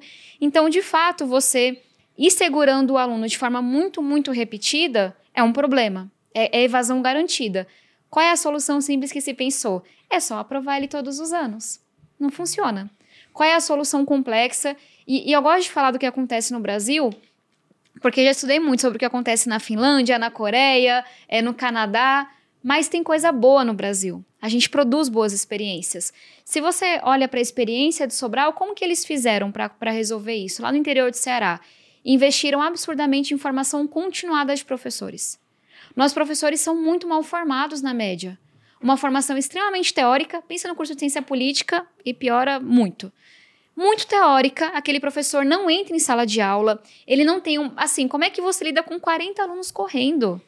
com diferentes inteligências, você não tem isso. Então, Sobral investiu muito em formação continuada, colocar o professor em sala de aula de novo, dar o apoio que ele precisa. Sobral fez uma coisa muito legal, que é remuneração diferenciada para toda a escola. Então, na hora que a escola bate suas metas e vai bem, não é aquele professor que é penalizado ou que é remunerado, é toda a escola. E tem muitos estudos que mostram que isso funciona. Colocar só no professor, não. Porque da merendeira à diretora, toda a equipe é responsável pela nota de português e matemática daquela criança. Sobral fez uma outra coisa que eu sou muito fã, que é acabar com indicação política para diretor escolar. Então tinha muito, na maioria dos municípios brasileiros é assim: o vereador vai dizer quem vai ser o diretor da escola, tragédia. Vocês iriam querer que o CEO da empresa de vocês fosse escolhido pelo vereador local? Não. Muita chance de dar errado. Então foram várias escolhas políticas difíceis, mas simples. Investir no professor, fazer uma remuneração diferenciada, acabar com indicação política, e Sobral conseguiu atingir os maiores índices de alfabetização do Brasil. Isso é muito mais eficiente do que. E aí você pode sim reter um aluno que não alcança, mas a partir do momento que ele teve todo o suporte do mundo para aprender. E não que ele foi jogado lá e ele que se virasse para passar de ano ou não. E aí, só para terminar falando de visão, uma das coisas que eu tenho mais orgulho de ter colocado, de ter apresentado e aprovado como deputada no primeiro mandato, foi uma pequena emenda à Constituição na discussão do novo Fundeb, que é o financiamento da educação básica. Que é o seguinte: a gente estava discutindo aumentar o recurso para a educação. É importante. Tem escola que é escola de latão, de lata, tem escola que não tem banheiro, que não tem água. Mas a gente sabe hoje, o Paz de Barros, que é um economista que eu. Ele fala muito da área social, sou muito fã dele. Ele já mostrou que a maior diferença de resultado na educação não se deve à diferença de financiamento, mas de gestão. Então, qual foi o mecanismo que eu apresentei e consegui aprovar? Vai receber mais dinheiro o prefeito que melhore o seu resultado em relação a si mesmo na educação, reduzindo a desigualdade social e racial. O que, que é isso? Não importa como que você está em relação a São Paulo, você dobrou o seu resultado. Na escola da periferia e do centro, você vai receber mais dinheiro do Fundeb. Na hora que mexer no bolso do prefeito, ele vai atrás das boas práticas. E todo dia a gente recebe uma mensagem: Tabata, a gente viu que vai ter o dinheiro pelo resultado, a gente quer saber se você tem alguma dica. Como é que a gente muda a seleção dos diretores? Como é que a gente muda isso aqui que a gente está fazendo? Então, eu acredito muito na, em políticas públicas você criar incentivos financeiros para levar a boa gestão. Vai começar a valer esse ano. Então, eu estou bem animada para ver Legal. o que vai acontecer. Hum, isso que eu ia perguntar. Então, vai começar agora? Sim, porque teve o tempo da gente colocar na Constituição, aprovar a lei regulamentar, começa em 23. Para mim vai ser algo revolucionário, mas a gente vai ver o que vai acontecer. É um ponto interessante, porque faz lembrar o que acontece no mercado. Se você tem duas escolas, a escola A e a escola B. Na escola A, todo mundo está passando de ano e está conseguindo ser aprovado no vestibular. Naturalmente, a escola A vai receber mais recursos das pessoas falando: essa escola é boa para o meu filho. Mas, gente, vai entrar. Se a lá. escola B todo mundo repete, abandona, não consegue ler, não consegue fazer conta, ninguém é aprovado, a escola B vai quebrar. Se você não tem uma iniciativa para realmente destinar mais recursos para quem é melhor, a desculpa de uma escola pública que não aprova ninguém sempre pode ser: falta recurso. Uhum. E, e, tem uma coisa que é legal, a gente Talvez desenhou até falte mesmo, né? essa fórmula com o Banco Mundial, porque falta recurso muitas vezes, a gente está garantindo esse recurso basilar. Mas a fórmula está desenhada de tal forma que ela incentiva especialmente quem está atrás na fila. Por quê? É mais fácil dobrar o seu resultado se você está super mal do que se você está super bem. Pensa numa nota de 0 a 10. Sim. Quem está com nota 1 vai para 2 muito mais fácil do que quem está de 4 e para 8, por uhum. exemplo. Então, ela é desenhada para, no final das contas, colocar mais recurso em quem está mais atrás. Mas desde que melhore o seu resultado e diminui a, des a desigualdade. Bem legal. Tem uma estatística que eu puxei aqui, na verdade é uma reportagem que saiu no Estadão no dia 4 de outubro de 2022, falando sobre um estudo, onde o Brasil era o segundo colocado com uma proporção de jovens que não trabalham e não estudam, dentro de uma comparação feita pela OCDE. O levantamento mostra que o país tem 35,9% dos jovens nessa situação, mais que o dobro da média dos países membros da organização. Eu queria saber qual sua opinião sobre isso? Se você enxerga um motivo para isso? E a minha outra pergunta é: uma crítica que se ouve bastante a políticas de auxílio, né? por exemplo, uhum. Auxílio Brasil ou uma renda básica universal. Poxa, mas aí vai ter gente que vai ficar sem fazer nada. Você não enxerga que isso pode se agravar? Um país onde já tem tanta gente hoje em dia que nem estuda e nem trabalha? Duas perguntas diferentes. É, primeiro, que eu acho isso uma tragédia. A gente pegar, tem o tal do boom demográfico, né? Ou seja, o Brasil está num momento histórico, olhando para o passado e para o futuro, em que a gente vai ter o maior percentual de jovens. Isso é fenomenal. É, é nesse boom demográfico que os países crescem e decolam. E nesse momento de boom demográfico, com a maior participação de jovens na sociedade, a gente tem essa situação, em que muitos deles não estão trabalhando, não estão estudando, e aí eu faço porém, a esmagadora maioria não é porque não quer. É porque de fato não tem uma oportunidade. E aí podem falar, putz, mas o ensino médio é só ele se matricular. O jovem é racional, assim como eu e vocês dois. Se ele olhar para aquele ensino médio e falar, vou sair na hora do intervalo, não vou aprender nada, não vou passar no vestibular, não vou conseguir fazer uma entrevista de emprego, por que, que ele vai perder o tempo dele com aquela escola? Que não está garantindo a ele um futuro diferente. Então eu trago isso porque tem a ver com essa defesa de uma escola em tempo integral que eu falei. É, é muito fácil. Eu, enquanto criança pobre, queria fazer balé, judô e natação. Era meio instintivo, eu queria fazer e não podia fazer. Eu chegava em casa e bordava para vender os bordados. Mas é, é, esse entendimento de que o que você aprende é, para se inserir na sociedade é para além da matemática. Fazer um teatro te ensina a se comunicar. Fazer um esporte é ter foco. Uma aula de empreendedorismo é organizar toda a sua vida. Então, essas escolas, como a gente tem em Pernambuco, Espírito Santo e Goiás especialmente, que tem uma aula de teatro, que tem uma aula de empreendedorismo, que tem um clube de xadrez, elas formam muito mais. Não é à toa que elas reduzem a evasão escolar. Porque o jovem fala: essa escola vai me levar a algum lugar, nela eu vou ficar. E aí tem uma política complementar que é a de ensino técnico.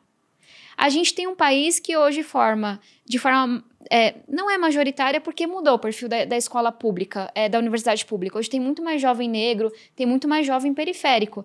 Mas quantos jovens não vão fazer um financiamento para se endividar e receber um curso de baixíssima qualidade? Quando aquele jovem poderia fazer um ensino técnico de um, dois anos e ter um salário inicial de dois, quatro, cinco mil reais e se inserir no mercado de trabalho formal de fato. Agora, a gente tem preconceito no Brasil com o ensino técnico. E a visão que eu defendo não é essa visão do passado, que é ultrapassada, oligárquica, atrasada com muita coisa, infelizmente ainda é de pobre faz técnico e rico faz faculdade. Na Europa já não é assim. Quem quer ter formação acadêmica faz faculdade. Quem quer ter formação profissional faz técnico profissionalizante. Tem CEO de empresa na Inglaterra que fez técnico. Só que a gente, às vezes, tem umas barreiras culturais. Tanto que o projeto que eu consegui aprovar na Câmara e está no Senado, ele coloca o crédito do ensino técnico tem que ter a mesma equivalência do crédito do ensino superior. Ou seja, quem fez ensino técnico com período menor pode ter uma graduação no futuro. Que é para quebrar essa hierarquia, sabe? De que faculdade é melhor do que ensino técnico. E eu realmente acredito que com oportunidade numa escola de qualidade integral e com ensino técnico, a gente consegue quebrar esse paradigma que você trouxe. De um jovem que não estuda porque não vê sentido, porque é racional, que não trabalha porque não consegue se inserir no mercado de trabalho e com isso vai embora o que a gente tinha, tem, terá de futuro no Brasil. É, esse ponto que você citou do boom demográfico, por exemplo, para mim até já passou. Porque se a gente olha. E demografia é um, é negócio bem interessante, né? Porque não dá para prever futuro, mas demografia é uma. É uma estatística, dá um é razoável. Quase exata. É, exatamente, dá um razoável senso de previsão daquilo que vai acontecer.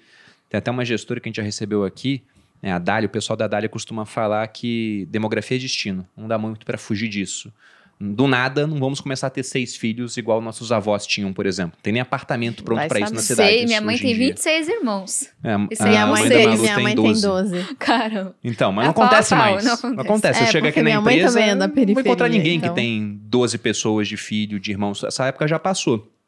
Então a estatística diz o seguinte: nos últimos 30 anos a população brasileira cresceu 70%. Para os próximos 30, a previsão é ficar estagnada. E a única faixa que vai estar crescendo é do pessoal acima de 60 anos. Todos nós aqui estaremos nessa faixa, nessa uhum. época, depois de 2050. E aí, novamente, voltando para a questão da previdência, né? Quem vai pagar a previdência para todo esse pessoal que estará se aposentando? É um negócio que eu realmente fico me perguntando se essa não vai ser a maior crise que a gente vai enfrentar no próximo século, porque as previdências públicas são relativamente novas. Você pega a primeira previdência pública criada, foi lá com Otto von Bismarck na Prússia final do século XIX. Então é um negócio que no mundo não chegou ainda a completar dois séculos. E, e qual segue... vai ser a sustentabilidade disso? E aí segue a minha campanha. Vamos transar, se reproduzir para poder ajudar Você quer botar um cupom do sex shop aí, pessoal? Tinha que transar Mas é a Tabata campanha, Eu sempre né? uso essa campanha. Eu falo, gente, vamos, né? É que eu tenho um sex shop também. Ah, não sabia. É, tadinha, agora vai ficar sem graça. Não, a gente queria um não, cupom tá Tabata 10 pro pessoal comprar. Não, não, não. Vocês não conhecem os meus haters. Preciso apresentar para é. vocês ainda. Não, mas segue ainda, a campanha segue. Você não precisa de nada do sex shop para transar, só o seu companheiro mesmo. Bom, mas entrando agora na parte também que envolve empreendedorismo. Você citou, poxa, uma escola que tem uma educação voltada para o empreendedorismo. Qual é a sua visão dessa questão entre Estado e, e mercado nessa parte das empresas? porque você se colocou como centro, né? O pessoal uhum. na esquerda que é muito mais Estado, é contra a privatização de praticamente tudo que é público, enquanto na direita, tirando algumas pessoas que o cara é, é, muito conservador, sei lá, muito religioso e por isso ele acha que é de direita, mas ele é a favor de muita concentração do Estado na atividade econômica. Mas no geral, o cara mais de direita, ele quer menos participação do Estado. Qual a sua visão sobre, por exemplo, privatizações, Petrobras, Sabesp, que você citou, já que você é deputado aqui em São Paulo também? Para mim, Ou São Paulo, né? Isso que é o difícil de ser mais ao centro. Tirando educação, segurança e saúde, que eu vou sempre ser a favor de ser público, estatal, pelo que representam, pelo que são, cada debate vai ser um novo debate para mim. E aí eu preciso sentar e investigar. Então, por exemplo, a gente discutiu no Congresso duas privatizações. Uma eu fui a favor, a outra eu fui contra. E eu acho que faz sentido falar de matérias que já passaram porque eu estudei. As que vão chegar eu ainda não estudei tão a fundo. Uma delas foi a dos Correios que eu fui a favor. Por que, que eu fui a favor? Primeiro, aí entram as fake news, né? O que estava em debate não era a parte de encomendas, em que já existe uma grande competição. O que estava em debate era apenas cartas e telegramas. Que é o monopólio do correio. Exato. E a primeira pergunta que eu me fiz foi: cartas e telegramas dizem respeito à segurança, soberania nacional? Me parece que não. que não é mais tão seguro como era no passado. Qual foi a segunda pergunta que eu me fiz? Faz sentido, por algum ponto de vista econômico, a gente manter isso sendo do Estado? Também me parecia que não. Porque o cálculo que se fazia é que para que os Correios se mantivessem minimamente competitivos, o Estado teria que injetar dinheiro ano após ano neles. Então, o Correio estava dando lucro naquele momento, mas ele não ia continuar é, parado em suas pernas sem um grande investimento anual do Estado. E aí, minha conclusão foi: cara, não desrespeita a segurança, soberania nacional, carta e telegrama. Lembrando que encomenda já saiu desse debate. É, eu não acho que faz sentido o Estado tirar 2 bi da educação e colocar nos Correios para ficar competitivo. E aí, qual foi minha, minha preocupação, que eu discuti isso no texto, foi, mas eu acho que tem que tomar cuidado para ter uma tarifa social para que a pessoa que tem que mandar uma carta, é, um documento, para que tenha de acordo com a localidade dela e que tenha correios no território inteiro. E a lei assegurou isso. Tem que ter no território inteiro tem que ter tarifa social. Fui a favor da privatização dos correios, apanhei horrores, como vocês podem imaginar. Um outro debate da esquerda. Eletrobras. Não quiseram te expulsar do PDT, é PDT, né, teu partido? Eu, graças a Deus, entrei na justiça e consegui o direito de sair logo no começo do mandato. Fiquei dois anos sem partido. Porque nem para me expulsarem tiveram coragem. É, esse é o machismo da política brasileira. Mas, enfim. É... Outro debate: Eletrobras. Eu fui contra a privatização da Eletrobras. Por quê? Porque eu acompanhei a discussão do texto. Em nenhum momento a discussão era sobre o que era bom para a sustentabilidade, o que era bom para a conta de energia ser mais barata. O texto foi uma grande negociata. Eu vi isso no Congresso Nacional. Construíram um texto que vai garantir a um único empresário brasileiro bilhões e bilhões de reais que vão encarecer a conta do consumidor. Por quê? Porque o texto, do nada, colocou lá que é, para que a Eletrobras, Eletrobras pudesse ser vendida, teria que se construir gasodutos em estados que não produzem gás. Quem que constrói esses gasodutos? Um único empresário muito específico no Brasil. Você vê, é contra o meio ambiente. Então foi um lobby que conseguiu Exato. botar isso lá dentro. Um, lobby é uma, é uma palavra bem mansinha, porque aconteceu ali. É contra o meio ambiente, vai aumentar a conta de luz, porque antes de privatizar, você vai ter que fazer um super investimento público, que o público vai pagar. Então nem entrou no mérito de se era bom ou não. Vocês entenderam? Foi corrupção escrachada. E aí eu fui contra. E aí eu apoiei da direita. Então eu trago esses exemplos que já foram debatidos porque eu acho que eles mostram um pouco da minha linha de raciocínio. Acho que o mais complexo para mim, e eu não tenho uma resposta final, é a questão da Petrobras. Porque diz respeito à segurança e soberania nacional hoje. A gente vê o que está acontecendo em Rússia e Ucrânia. Você travar um, uma produção de, de, petróleo, por exemplo, pode começar ou terminar uma guerra. Então é complexo para mim nesse momento. Eu acho que a gente não pode abrir mão 100% desse monopólio por uma questão de segurança militar mesmo. Mesmo os Estados Unidos, em que existe competição, o Estado é dono de vários, não sei se é reservatório o nome, mas de vários terrenos com petróleo que eles não vendem de jeito nenhum. Então, enquanto for uma questão de soberania nacional, eu vou ser contra a privatização irrestrita. A gente pode é, debater uma área, uma modalidade, mas é um pouco disso. Aí a segunda pergunta que eu faria, que não cabe nesse caso, é: a gente está perdendo ou ganhando dinheiro com esse negócio? É, eu pergunto pelo seguinte, né? Foi um tema que ele foi muito tocado nos últimos anos e antes era um dogma. Era tabu. Era uma vaca sagrada, você uhum. não podia falar de privatização da Petrobras e depois começou a se falar como realmente uma, uma possibilidade. E quando a Petrobras chegou a bater seu maior valor de mercado, que foi coisa de acho que umas três, quatro semanas antes da eleição, ela está valendo muito menos ainda comparada a empresas de fora que tem menos interferência estatal. Na época ela era negociada por alguma coisa como 2,5, 3 vezes seus lucros. Enquanto lá fora as empresas eram negociadas por 10 vezes seus lucros. Uhum. Então o pessoal falou: nossa, a Petrobras está valendo, era mais de 500 bilhões. Era para valer mais de um trilhão se tivesse o mesmo múltiplo lá de fora. E gerando uma quantidade de caixa absurdo. Só que a, a minha pergunta veio por conta de que agora, muito provavelmente, a gente não sabe ainda, acabou de começar o governo, mas até pegando o discurso, uhum. a Petrobras vai ser tocada de uma forma diferente. Então, vão rever a questão da política de paridade de preço internacional. O próprio governo já indicou que quer investir em refinarias.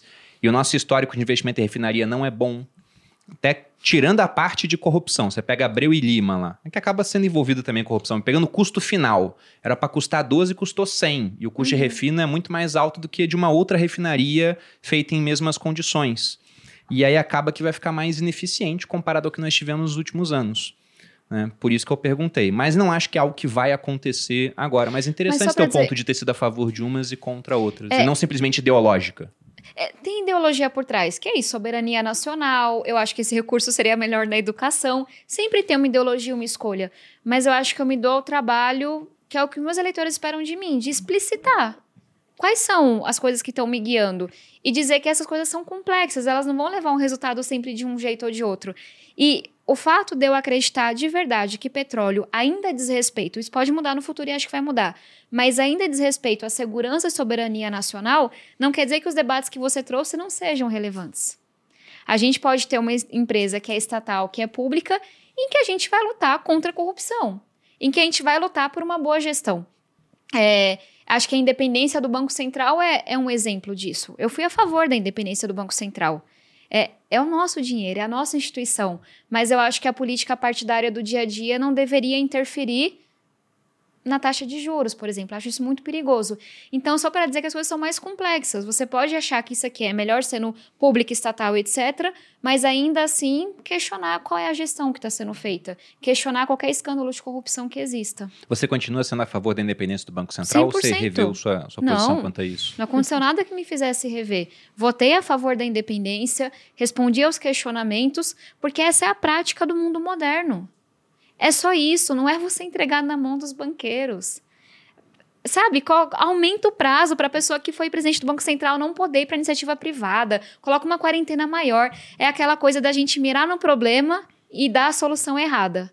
Acabar com a independência do Banco Central, na minha humilde opinião, é fazer com que algo tão importante como a estabilidade financeira do nosso país dependa de uma visão influenciada pela eleição do próximo ano. Isso é muito perigoso. Demais. Uhum. Então, essa minha visão não mudou. Até para o pessoal, principalmente de esquerda, que tem uma visão contrária agora por conta das rusgas que existem entre Poder Executivo e Banco Central, pense no que aconteceria no ano passado na eleição. Se fosse o Bolsonaro. Se fosse o Bolsonaro mandando do Banco Central. E enquanto ele pisava no acelerador, dando mais auxílio, a taxa de juros estava subindo o ano inteiro. Ela saiu de 2 em 2020, o mesmo Banco Central que tem uma taxa alta agora colocou em 2 em 2020 durante a pandemia, para 13,75 praticamente no meio do ano. E está parada desde então. Se o presidente pudesse interferir, ele falaria: Campos Neto, baixe essa taxa para dar uma acelerada aqui na economia. E, eu tentar me reeleger. Exatamente. Exato. E não foi o que aconteceu. Então, ter um presidente do Banco Central realmente independente é muito interessante. Os países todos, os sérios, fazem isso. E se a gente não fizer, vai virar uma Turquia da vida, onde quem manda no Banco Central é o presidente no final. Né? O presidente Erdogan lá, se é que a gente pode chamar ele de presidente no final das contas, é que acaba fazendo isso. Tabata, e já saindo um pouco desses temas, já chegando ao final do podcast, qual a sua visão de futuro, assim? Porque você é uma pessoa inteligente, você se expressa bem, você é uma pessoa bem intencionada. Acho que boa parte dos políticos talvez sejam. Não vou falar todos, porque também todos. não, não tem essa visão romântica, né? De que todo mundo quer fazer o melhor. Tem muita gente boa em todo canto. Eu já recebi aqui, de esquerda, você é a primeira que vem aqui no Ela é podcast. É centro-esquerda. Centro-esquerda. Vou colocar centro-esquerda. Progressista. A gente convidou, na né, época, os, presiden os presidenciáveis todos, né? E aí o pessoal mais à direita acabou vindo, o pessoal de esquerda não veio. Mas, enfim, você é a primeira progressista que vem aqui. E o que, que, você enxerga na sua trajetória política para o futuro? Você pretende, por exemplo, pegar um cargo de executivo, uhum. disputar alguma coisa em São Paulo, vai ficar no legislativo? Você, quando foi para política, se decepcionou ou não? Viu que é legal ficar lá, que dá para mudar as coisas? Vou começar do começo porque a segunda é mais difícil. É, todo mundo que gosta de ver a transformação real tem um sonho de ir executivo. Porque eu vivi as enchentes na periferia de São Paulo, agora no carnaval. Você vê a lama, você vê o menino sem creche, você vê o posto sem remédio, e tudo isso dói muito. Minha mãe pega ônibus todos os dias e a Santa Amaro, para quem é de São Paulo, sabe, cheio de obra, parando tudo, os ônibus tudo quebrado. Então, acho que quem gosta do concreto tem esse sonho um dia. Mas hoje, eu tô muito bem onde eu tô. No sentido de que eu realmente acho que o melhor que eu posso fazer nesse momento é ser uma excelente deputada federal. Eu vou ser presidente da bancada da educação, Sei que não é tão famosa e bem financiada quanto as bancadas do Boi, da Bíblia e da Bala, mas é uma das bancadas mais influentes do Congresso, junto à Câmara, Senado, da esquerda à direita.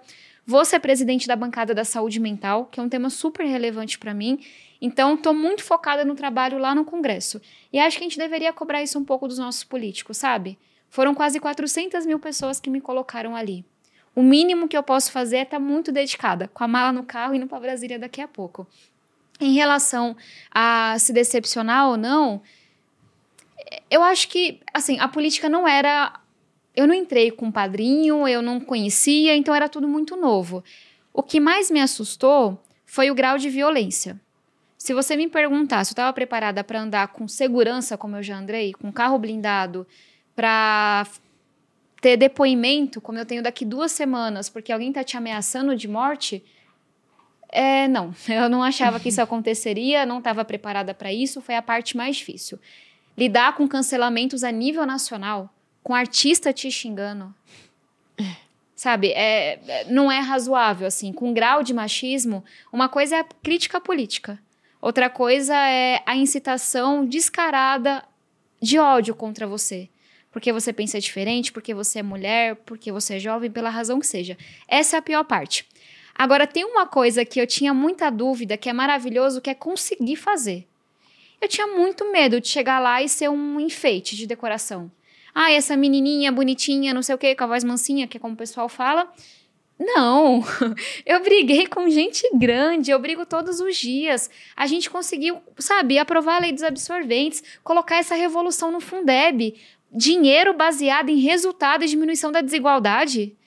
Acho que eu brinco assim: esquerda e direita não gostaram, uma parcela não entendeu, mas depois de dois anos de articulação a gente conseguiu colocar na Constituição e fazer acontecer.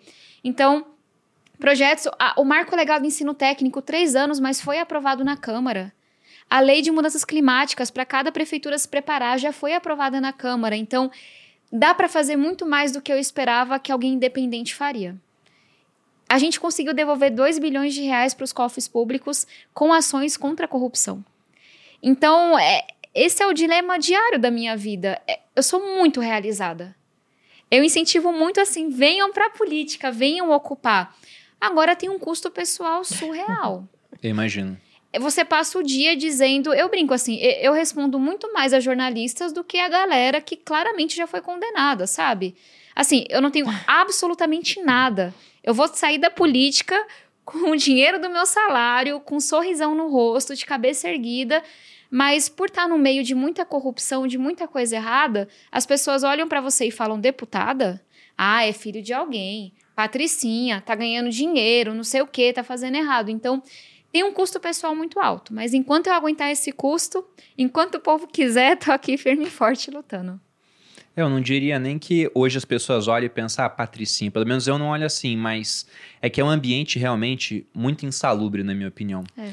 Porque se você entra pra política, o pessoal vai vasculhar a sua vida e só por ver o seu posicionamento, o pessoal faz isso hoje no Twitter. Fulano entrou pro Big Brother. O que, que as pessoas fazem? Vai lá ver Tweet de 20 anos atrás. Exato, vê tudo que ele falou, quem que ele votou. Ah, então já não gosto do cara ou é. vou abraçar esse cara. Então ela já toma uma série de, sabe, posições, né? Adquirem preconceitos sem conhecer nada da pessoa por conta disso. E o custo pessoal, realmente, eu fico imaginando o que é quanto é, alto. Porque é uma série de ataques, e como você disse, são ataques violentos. São. Quando você falou de ataque violento, até pensei, é lá dentro ou fora? Dentro também tem muita disputa? Ou não, dentro é um negócio que é mais Cara, tranquilo? É, apesar de ter. Eu, de não ser muito alta e ter a voz mansa, que as pessoas estão sempre dizendo, eu sou boa de briga, assim. Eu já briguei com os deputados muito mais velhos e muito mais poderosos. E no máximo eles vão me xingar. É, não tenho medo de cara feia. Quando eu falo da violência, eu não estou me referindo ao Eduardo Bolsonaro subir na tribuna e me xingar, como ele já fez. Ele é um grande babaca. Por fazer isso. Paciência. Mas eu estou falando das pessoas que seguem ele, que ao verem aquilo, mandam carta para minha casa, ameaça pro e-mail do meu irmão, é disso que eu tô falando, sabe? Dizem nas redes sociais que vão me matar com estilete, que não sei o quê, blá, blá, blá, que vão me estuprar. Ator da Globo que se sente à vontade para dizer que eu deveria ser socada até ser preso. É disso que eu tô falando. É menos do, do político que fala um monte de babaquice para mim. Mas é o quanto que isso vai incitando uma rede de ódio que na campanha fez com que um cara levantasse e dissesse que ia me dar uma voadora. Isso não é razoável. Você pode falar chata, feia, discordo, muito de esquerda, não é de esquerda o suficiente, mas você não pode falar que você vai me dar um murro, uhum. que você vai me matar. Você não pode. E isso é o que eu espero que a gente mude muito rápido, sabe? Porque senão vai tirando todo mundo que tá ali por uma boa razão. Exatamente o que eu ia falar. Tem uma obra do Hayek, um economista austríaco, a pessoa que eu mais cito aqui nesse podcast, Tabata, que ele tem uma máxima de que o conhecimento está disperso pela sociedade. É até um argumento que eu uso a favor de mais descentralização e menos concentração de poder em Brasília, por exemplo. Uhum. E ele tem uma teoria de que os piores vão chegar ao poder e se manter lá. Porque, por exemplo, você é uma pessoa de boa índole, você vai para Brasília, começa a ser ameaçado, ameaçam seu irmão. Um cara que não tem muito escrúpulo, simplesmente ele fica lá, não se importa tanto com isso, não liga tanto para as pessoas, ele, ele vai ameaça levando. de volta. Ou ele dá o jeito dele, né? é. Ameaça de volta, toma providências, alguém. faz alguma coisa. É um cara mais perigosão, mafioso. Ele vai ficando lá. Enquanto o pessoal que entra bem intencionado, se elege uma vez, se elege duas, de repente vê, cara, tá difícil de mudar as coisas, tô ficando para trás, eu não participo, né, das maracutaias que tem aqui dentro, ele vai embora. Então, no final, o que você vê é um monte de velhas raposas políticas que estão lá há décadas e continuarão por outras tantas décadas, e entra direita, sai direita, entra esquerda, sai esquerda, entra direita de novo, os caras estão sempre lá, porque eles são esses caras, né, são os piores, chegaram no poder e não se importam com o restante. Eu sou, eu sou uma pessoa que, quando eu olho para a política aqui no Brasil, cara, eu fico bem desanimado, assim. É, bem é desanimado. É engraçado, né? Eu vivendo isso tudo sou muito otimista, justamente pela questão da realização. Eu não sabia se eu ia conseguir fazer. Eu poderia ter tido quatro anos, assim, eu aprovei mais de dez projetos que eu sou uma das autoras. Dois bi de combate à corrupção que voltaram para os cofres públicos. Então, é, para mim, é isso que vai pesando, assim, tô conseguindo fazer Tá difícil, bora fazer terapia. Comecei a correr, bora contratar uns advogados aí. Eu tenho um time maravilhoso de advogados amigos que cuidam dessas coisas todas para mim, porque um salário de deputada você não dá conta de cuidar tanto de processo que eu tenho. Por ameaça de morte, por exemplo. Então, é, é, que a realização tá ultrapassando. E aí eu sou otimista porque pensa, alguém que não tá ligada a nenhum dos grandes poderosos, que incomoda pra caramba, conseguiu aprovar um bocado de coisa. Eu acho que eu sinto que é uma questão de tempo, que eu tô lá aguentando, porque daqui 4, 8, 12 anos vai ter muito mais gente, é, não que pense igual a mim, mas que pratica igual a mim, que não entra em esquema, que denuncia a corrupção. Então acho que a gente está no momento de virada. É só que a gente está sendo meio ponta de lança, apanhando. Mas eu acho que a gente vai estar tá menos polarizado, vai ter gente mais honesta, vai ter gente mais diversa na política. Eu sou muito, muito otimista. E por isso que eu falo, é, é que eu sou muito resiliente. E, e me achando mesmo, assim, enfrentei coisas, vamos embora. Isso não é mais difícil que eu já enfrentei. Mas é, enquanto a gente conseguir entregar, tá valendo a pena para mim. E querendo ou não, na política, o que você faz impacta um país inteiro. Sim, sem dúvida. Isso é um senso de realização absurdo. Bom, da minha Imagina. parte é isso, Boludinha. Alguma coisa a mais? Não. Eu tô chocada com o otimismo dela. Mas feliz. Na verdade, a gente já recebeu vários políticos aqui e muita gente boa, e muita gente otimista com é, você. Sim. E eu sempre fico de certa forma, emocionada. Eu falo, caramba, a pessoa tá lá.